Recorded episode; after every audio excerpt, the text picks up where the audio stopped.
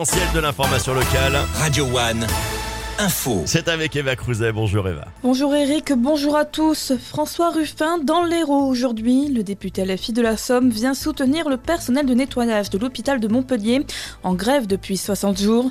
Une caisse de grève a été mise en place. Les grévistes demandent un 13e mois ainsi qu'une hausse de 5% de leur salaire. C'est ce qu'on appelle une opération réussie. 350 personnes ont effectué un test de dépistage gratuit pour le diabète hier à 7.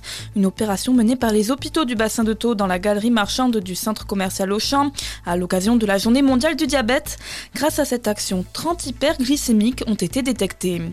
Savoir utiliser le feu et en faire son allié. Aujourd'hui débute à Agde les 32e rencontres internationales du réseau Emploi intégré du feu. Un meeting qui dure trois jours pour faire des retours d'expérience, notamment sur le brûlage dirigé, une technique préventive pour réduire le risque de méga incendies en forêt. 300 personnes seront donc réunies, dont des spécialistes espagnols, italiens et français bien sûr. Dans l'actualité également, des arbres sur la place de la Comédie à Montpellier. Huit ormes vont être plantés, ça a commencé hier. Les arbres arrivent du Pays-Bas. Il s'agit d'une variété résistante aux champignons et capable de pousser en ville. Des fosses de 75 mètres cubes sont creusées pour chaque arbre qui font déjà 7 à 8 mètres de haut.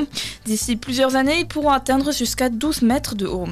Les écoliers sétois ont fait la chasse au plastique hier. Munis de pinces et d'une paire de bottes, plus d'une centaine d'écoliers ont mené une opération de nettoyage des berges de l'étang de Thau. Une soixantaine de collectes ont été faites depuis mai.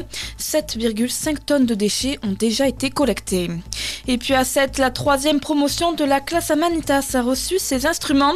18 élèves des classes de CE2 de l'école Arago vont bénéficier d'une initiation musicale en partenariat avec le conservatoire. Pour faciliter leur apprentissage, ils ont reçu hier soir leur instrument. L'an dernier, 6 des 32 participants ont décidé de poursuivre leur apprentissage en s'inscrivant au conservatoire.